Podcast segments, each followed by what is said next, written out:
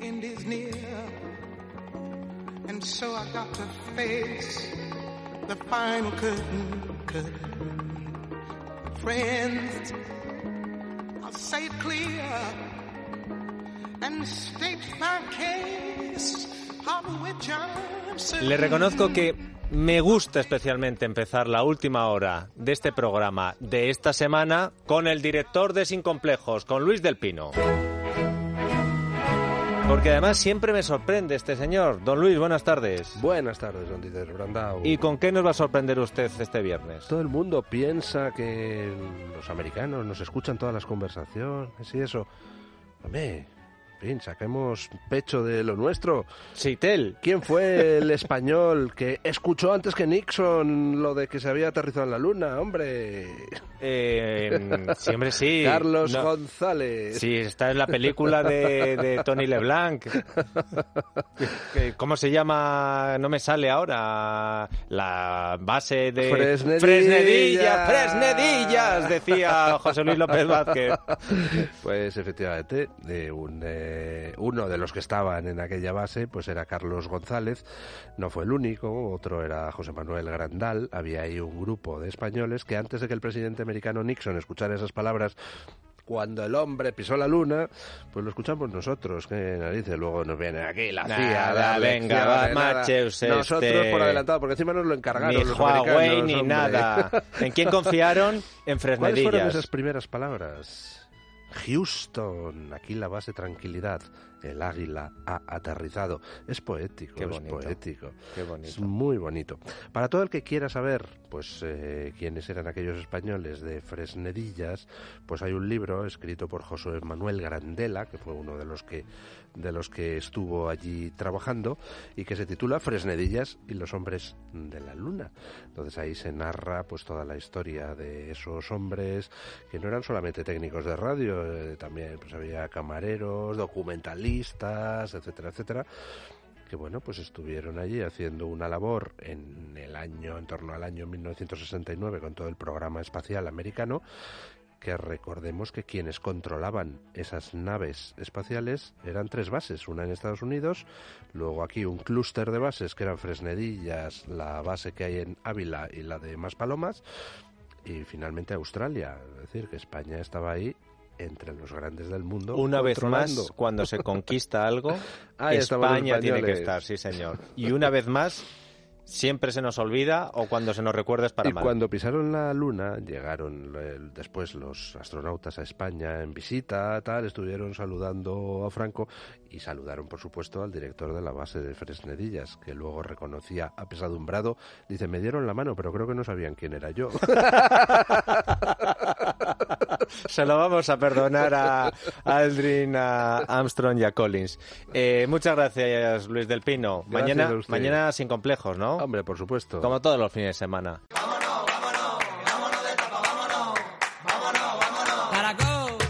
Alejandro Vara, buenas tardes. Hola, ¿qué tal? Muy buenas tardes. Bueno, es el momento más importante de Alejandro Vara en la semana. Eh, podrá hacer muchas cosas, muchísimo pero más este- importante, este es tu muchísimo más importante, casi el único te iba a decir porque lo eclipsa todo. Todo lo demás que hacemos durante la semana es como si nada. Aquí lo único importante es Vara. realmente a qué barra vamos a ir hoy. Y la gente, es que es verdad que mm, participa, yo ya no tengo ya tiempo para ir a tantos sitios, pero bueno, eh, hay que reconocer que cuando sigo sugerencias de nuestros oyentes que entienden mucho, yo ya voy además contestando eh, cuando van preguntando, oye, tal sitio dónde, tal sitio dónde, no puedo en antena a todos los que los que consultan, pero ciertamente dan buenas pistas, ¿eh? La gente o ya tenemos un gusto muy as- espías, un- ¿eh? un, gusto muy asimilado que nos gustan las mismas Os vais conociendo cosas. los oyentes y Sí, tú, Vara. Hay cosas que que nosotros nos parecen bien y antes había gente, oye, pero ¿cómo recomiendas esto tal? Y ya cada vez más, y sobre todo cuando ellos nos indican sitios, eh, bueno, pues en general Aciertan. están basta- bastante bien. Salvo los que dicen, oye, que es de mi cuñado, y bueno, pues hay que ir, hay que ir a verlo, se va, pero tampoco vamos a hablar maravillas de determinados sitios. Entonces, a lo que vamos. Vamos a Galicia. ¿Por qué? Hombre, Porque hay hombre, campaña electoral. por Núñez favor, Feijóo, gran amigo nuestro y además un gran gourmet. Pero Galicia es muy grande. Vamos a Coruña. Hombre. Sí, señor, a Coruña. No íbamos desde hace, Uh. desde la anterior campaña electoral. Con eso te lo he dicho todo. Es decir, desde las, eh, no, no, no las autonómicas, desde las generales. No vamos, yo creo que fue en octubre la última vez que estuvimos. Y bueno, es que Coruña, Coruña es un pedazo de ciudad, plaza, ¿eh? un pedazo de foco de atracción y un pedazo turístico y no turístico y un pedazo de oferta culinaria de bares y de barras, pero muy Con interesante. buen género. Aparte que es una ciudad preciosa, ¿eh?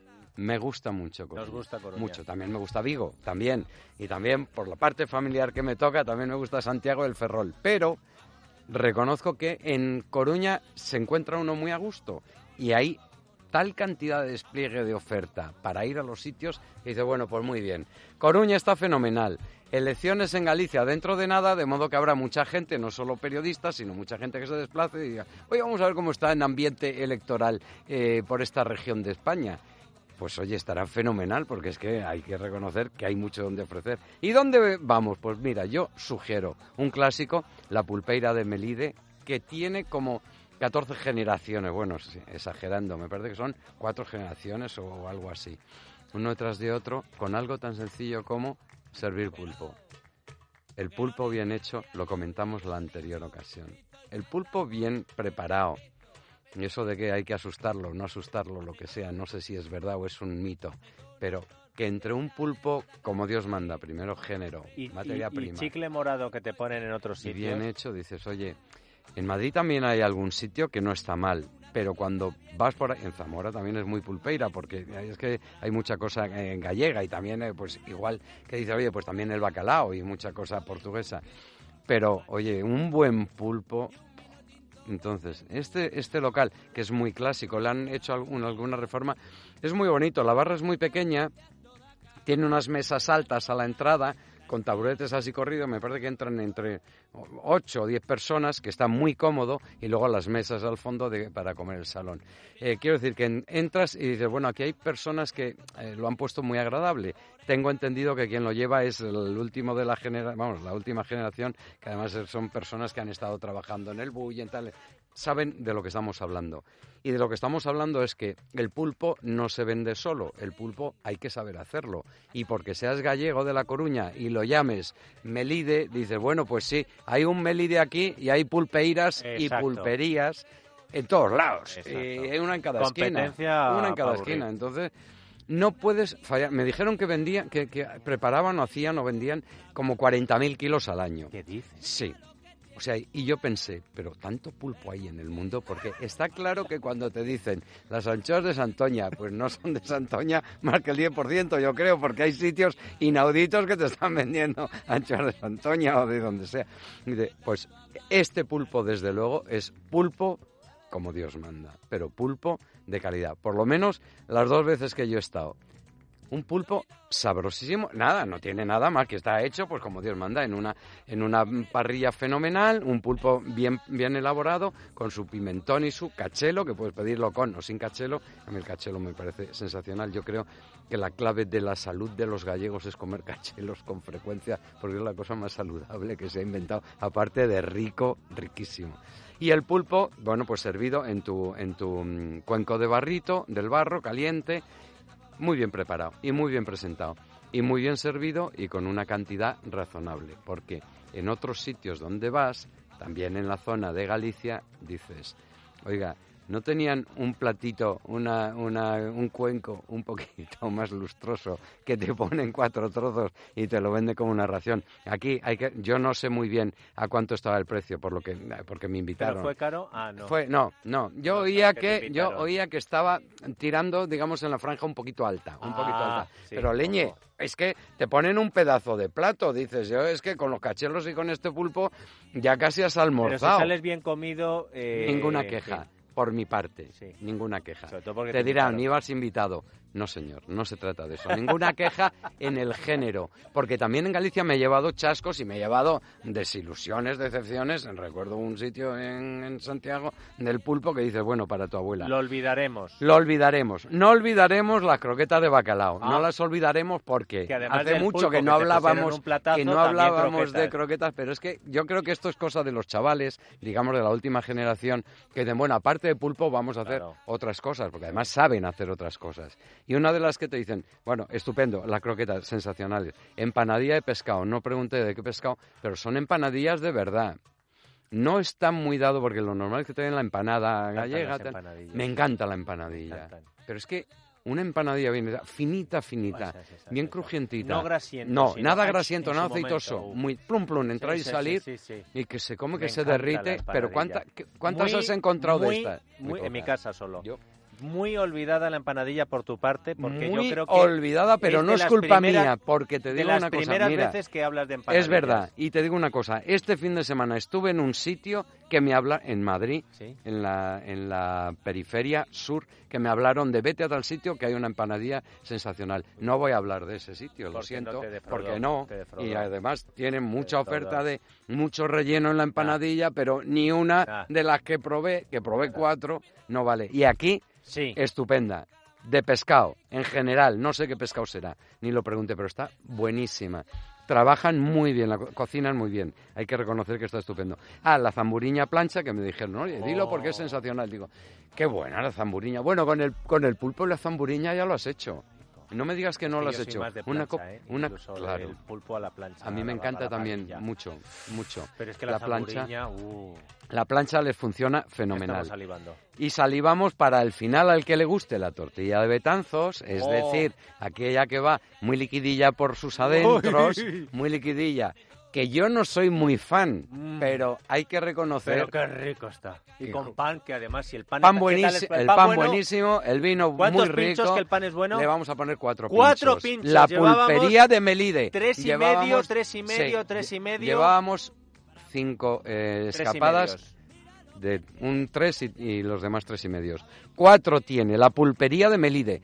Todo el mundo lo conoce en Coruña, todo el mundo en Coruña eh, tiene un cartel. Pero, y también hay mucha gente de fuera, pero la gente que va allí eh, lo conocen de sobra. Plaza de España, número 16 en Coruña.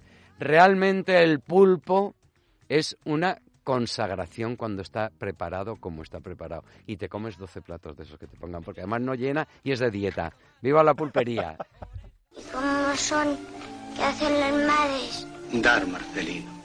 Siempre dar. ¿Y qué dan? Dan todo. Se dan a sí mismas. Dan a los hijos sus vidas y la luz de sus ojos hasta quedarse viejas y arrugadas. ¿Y feas? Feas no, Marcelino. Las madres nunca son feas.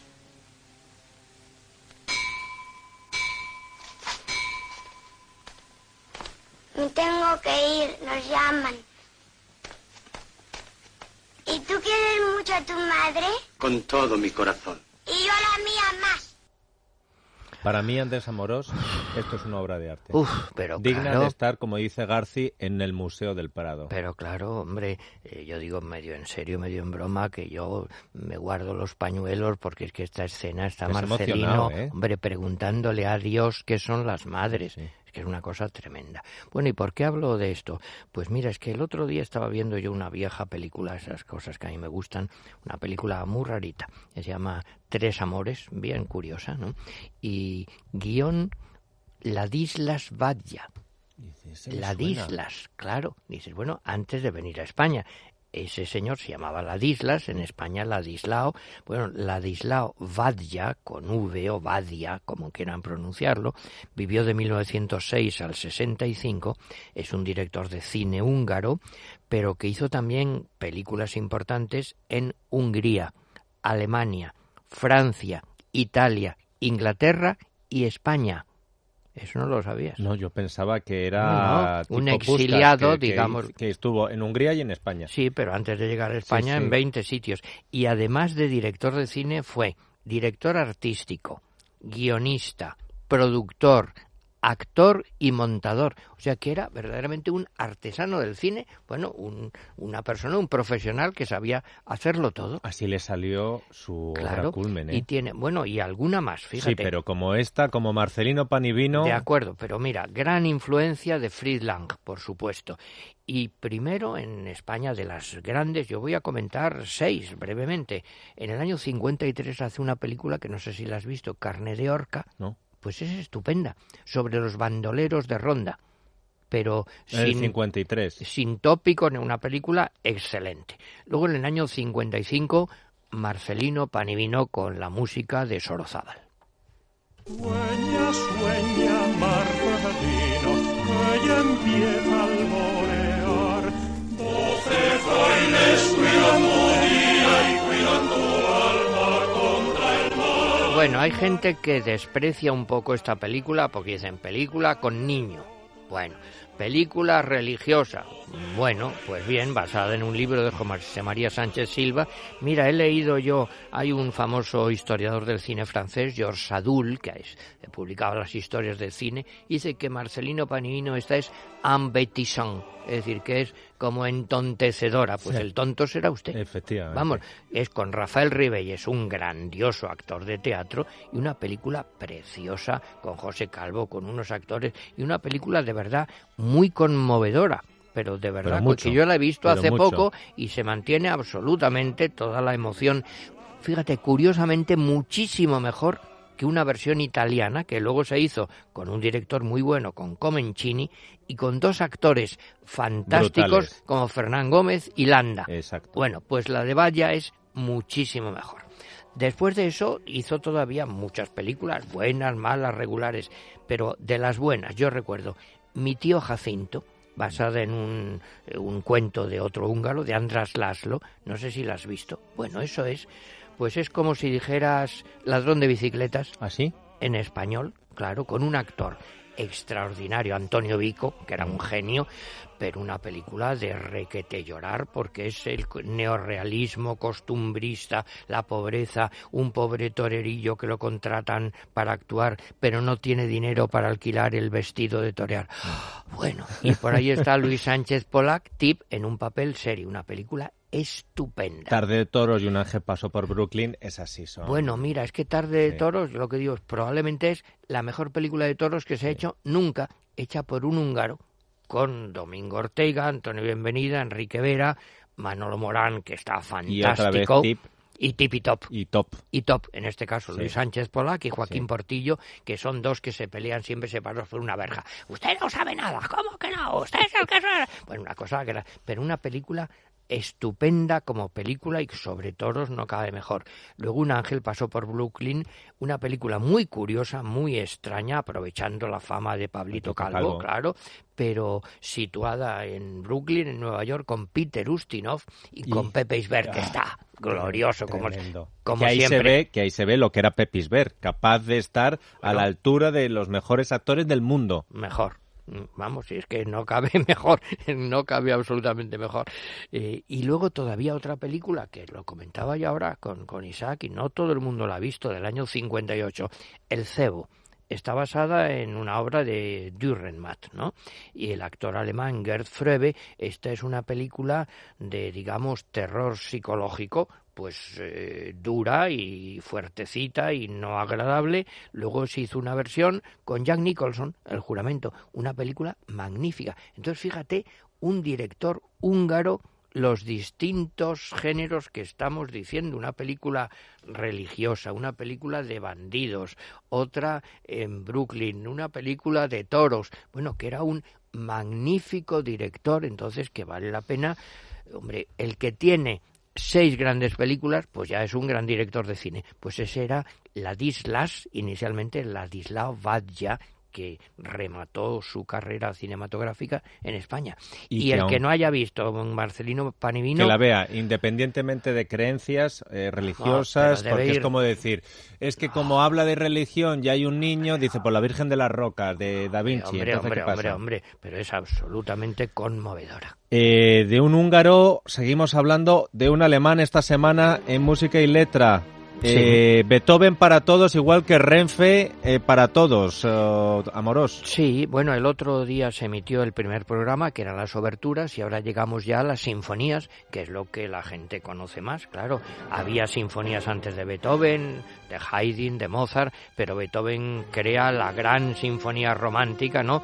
Escribe nueve, hay la broma de si hay una décima perdida o lo que sea, y aquí pues le hemos dedicado tres programas, porque claro, normalmente en la radio lo que se hace, y es lógico porque no hay tiempo, es una ráfaga musical como esto.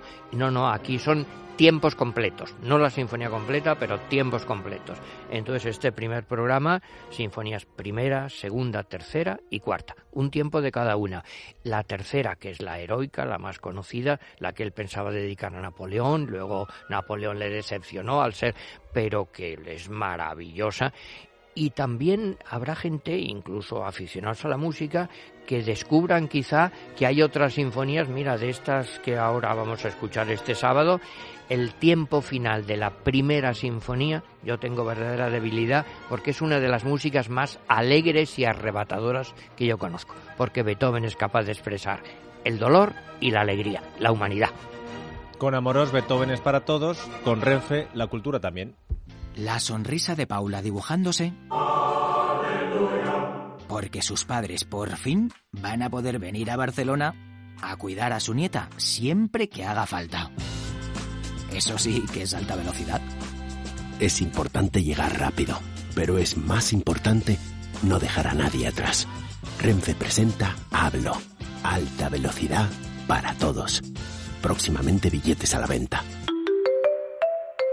Renfe. Carmelo Jordán, buenas tardes. Muy buenas tardes. ¿Dónde nos vas a llevar, Carmelo? Te voy a llevar a lo ultimísimo de la mejor ciudad del mundo, que como ya todos sabemos es Nueva York, y que es, mm, nos- mm, sí, es la mejor ciudad del mundo, pero aparte de eso es una de las que más se renueva, siempre hay cosas nuevas que ver y tal. Entonces hay dos cosas que, que además están juntas, pueden ser parte de una única, de un único paseo por la tarde y que se han abierto, pues una de ellas eh, este año pasado y la otra lleva unos años abierta, pero incluso se terminó del todo el año pasado. Eh, ¿Has estado alguna vez en un parque que fuese en las vías elevadas del tren? ¿Eh? Eso es exactamente lo que es lo que le llaman The High Line, que es un parque que se ha construido en lo que era una sección de dos kilómetros, casi dos kilómetros y medio, de vías elevadas. Un parque muy a lo largo, más que a lo ancho. Sí, sí, es a lo largo del todo, porque a lo ancho tiene, según la zona, hay partes un poco más, pues 10, 15 metros, alguna un poco más estrechita, que pues ya te cuesta un poco más pasar. Pero es eh, una historia además muy bonita, son vías que se iban abandonando de distintas secciones de ferrocarril que durante muchos años fueron abandonada- abandonadas y se creó una iniciativa popular, que es una de las cosas que a mí me gusta de este parque, eh, de gente de Nueva York que quería que eso se mantuviese, se rehiciese y fuese pues lo que ha sido finalmente que es un parque. Y de gente que no solo se limitaba a decir cosas y tal, sino que ponía dinero. Que eso oye, es un, digamos que es un primer paso importante. Es un plus. Y cuando la gente ya se implicó y se creó una iniciativa que sigue gestionando el parque, ¿eh? ojo, es decir, esa iniciativa que se llama Friends of the Highline, siguen gestionando el parque, pues cuando ya estaba gestionado, cuando ya tenían dinero, cuando ya recibieron apoyo institucional. El ayuntamiento dijo, oye, pues es muy buena idea y les ayudó y tal, pero es una iniciativa, una iniciativa completamente, iba a decir privada, pero más que privada, diríamos pública, popular es la palabra, ¿no? De, de la gente.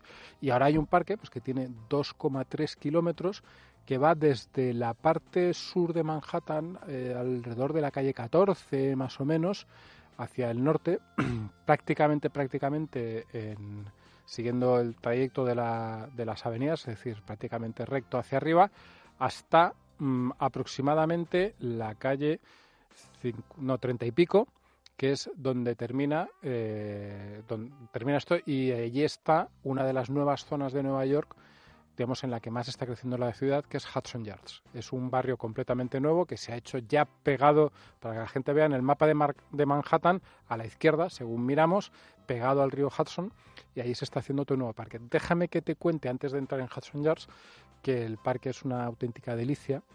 Tiene, se han creado muchas zonas diferentes. Hay una zona que es así como un bosque de bambú, que va un caminito de madera a través. Hay zonas así como más despejadas, eh, con con sitios para que la gente tome el sol, fuentecitas, es- está realmente bien, se ha hecho una digamos el, el tema paisajístico se ha hecho muy bien, sobre todo si tienes en cuenta que es que era difícil hacerlo porque es una zona muy estrecha, saber cómo sacas de aquí pues no, eh, se ha hecho muy bien y es un parque muy peculiar porque al ser así tan tan largo, ¿no? Eh, te encuentras con todo el mundo. Es decir, es un sitio ideal para que dices, hoy quiero eh, ver gente y quiero que la gente me vea. Me he puesto guapo y quiero ir a tal, y como te vas cruzando continuamente por la gente, con todo el mundo que va en una dirección y en otra, pues muy peculiar. Hay también sitios para comer, hay una zona de puestos de comida, Qué tal. agradable, qué No, no. neoyorquino eso. Es, es una auténtica maravilla. Es una perspectiva muy diferente de la ciudad porque no estás en los grandes rascacielos, pero tampoco estás a nivel de suelo. Es decir, vale muy mucho la pena. Es, como digo, una maravilla. Yo lo comparaba hace tiempo a lo que en su día fue Central Park, pues esto en otras dimensiones, porque Central Park es muchísimo más grande, pero tiene algo de ese atrevimiento, ¿no? De, de vamos a hacer aquí algo distinto y tal, y está muy bien. Y como te decía antes, finalmente llegamos, si sigues en dirección sur-norte, llegas a Hudson Yards, que es todo un barrio nuevo que se está construyendo con edificios altísimos, edificios de más de 300 metros, y en que es uno de los de las zonas por las que realmente Nueva York se está revitalizando. Yo estuve el verano pasado y había ya muchos edificios terminados y hay muchísimos edificios todavía en construcción que van a ser pues torres muy altas y van a cambiar el, el skyline de la ciudad al menos al menos en esa parte, ¿no? que va a ser mucho más mucho más imponente. Hay además de estos edificios, bueno, pues zonas ajardinadas que están que están muy bien y dos incluso diría tres cosas que van a gustar mucho a la gente. Eh, primero, un centro comercial, de estos como en Nueva York se hacen los centros comerciales, con tiendas muy buenas, todo muy bonito, todo muy preparado, con sus restaurantes tal. Y en los sótanos de ese centro comercial está algo que a los españoles, que es, mm, aunque no queramos admitirlo, somos muy españoles, al final siempre te gusta ir por ahí, ver cosas tuyas, ¿no? Ver cosas de España. Pues allá abajo está el Little Spain, Anda. que es el mercado este que ha abierto el cocinero José Andrés y creo que también está Adrià como socio, no es exactamente ahora decirlo, pero bueno, que son chefs españoles que han abierto pues un trocito de España allí en Nueva York, ¿no? Y es bastante curioso verlo. eh. yo creo que a la gente le va a hacer gracia. Es, eh, no es un gran mercado, es decir, no es una cosa, pero, pero tampoco es pequeño, es decir, hay, no sé, puede haber 30, 40 puestos, no es una cosa así. Y hay cosas que dices, "Coño, y esto les llama la atención a los neoyorquinos. Zumo de auténtica naranja valenciana. Toma ya. ¿Sabes? La, por supuesto, paellas que están allí al fuego. Entonces, es una, es una cosa curiosa porque ves lo que, lo que, un poco lo que se ofrece y lo que puedes, o sea, cómo se ofrece para la gente allí, ¿no? Cómo esa oferta se adapta un poquito para, cuando digo un poquito es un poquito, es bastante auténtico, por así decirlo, el puesto de jamones, tal. Pero bueno, es interesante. Yo le diría a la gente que, le diría a la gente que no vayan a comer allí porque hay, mm, esto ya lo tenemos aquí. Pero bueno, para verlo sí que me parece que es muy interesante. Y luego al lado de esto está la gran atracción que es de Bessel. La gente lo habrá visto a lo mejor en fotos. Es una estructura de escaleras muy extraña que tiene como unos 50 metros de altura, de entrada gratuita, tienes que darte alta antes, y son simplemente escaleras, escaleras que vas subiendo, forma una estructura, le llaman de Bessel porque es como una vasija, y es muy, muy, muy curioso. Hay gente que dice que es un horror arquitectónico, hay gente que dice una maravilla, ¿Y a pero ti? es muy curioso. A mí me gustó muchísimo. Bueno, pues nos quedamos con eso. No sé es muy fotogénico, ¿eh? No sé qué disfrutas más, si viajando o hablando de viaje. Te disfruto viajando para luego poder contarlo. Que sí.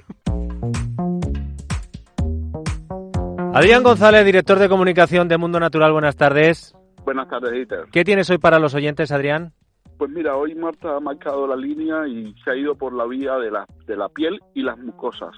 Eh, o piel seca, mucosa seca. Ojo, en la redacción cuando veas a, a todos tus compañeros ahí con las gotitas en los ojos, Sí. tienes que decirle que las gotitas se llevan por dentro. Ah, mira, Que claro. hay que ir a la hipodermis. Y quien llega a la hipodermis es el oleomega 7, porque ahí es donde reposan las glándulas sebáceas que mandan la grasa a la superficie por cargas eléctricas, se une al agua del sudor y ahí es donde tienes un manto que se llama el manto ácido, el manto hidrolipídico, que recurre eh, que, que- y que repone todo lo que es la hidratación. Ojo seco, garganta seca, nariz seca, intestino y la piel. Recuerda que es oleomega 7 la mejor solución ¿Y dónde lo podemos comprar? en tiendas especializadas, en Parafarmacia del Corte Inglés y en parafarmaciamundonatural.es las 24 horas del día. Un abrazo, Adrián. Gracias, Víctor. Adiós. Paulina, where you going to? Pablo Molina, buenas tardes. Buenas tardes. Eh, a ver, Pablo, ¿y en la televisión qué tenemos para nuestros oyentes? Bueno, los carnavales en las Islas Canarias esta noche, desde Las Palmas de Gran Canaria, comienzan los actos del carnaval a las diez y media, de- a las- perdón, a las diez y cuarto de la noche en la 2, para empezar ya ambientando el fin de semana. Muy bien, esto el viernes. ¿Mañana? El viernes, eh, a las eh, 6 menos 10, en la sexta, Los Goonies. ¡Oh! ¿Qué película? ¿A quién no le han gustado los Goonies? Eh, cualquiera Nadie. que haya crecido en los 80, eh, imposible, eh, Claro, Molina. Una película mítica para verla con los niños y ¿Quién no se hizo ahí una banda de amigos Ah, después no. de ver los Goonies? Sí, señor, sí, señor. Ahí, eh, Los Goonies de Murcia, acuérdate que los fundaste tú, Molina. Sí, señor. Uno de ellos, un grupo de ellos. Bueno, y por la noche en cuatro, también el sábado, el mito de Bourne, la segunda parte de la saga, eh, también para los aficionados a, la- a las películas de acción. ¿Y el domingo? Y el domingo a las nueve y media, Évole va a entrevistar a otro presidiario, a Francisco Granados. Ah, A ver qué da de sí. pero Granado sigue todavía en la trena. Yo pensé que había salido ya. Bueno, a, a lo mejor es que le grabó cuando estaba en la cárcel. Posiblemente, sí, sí, sí. Bueno, pues a ver cómo es esta serie de Évole con los presos. Molina, un abrazo fuerte. Un abrazo, hasta la semana próxima.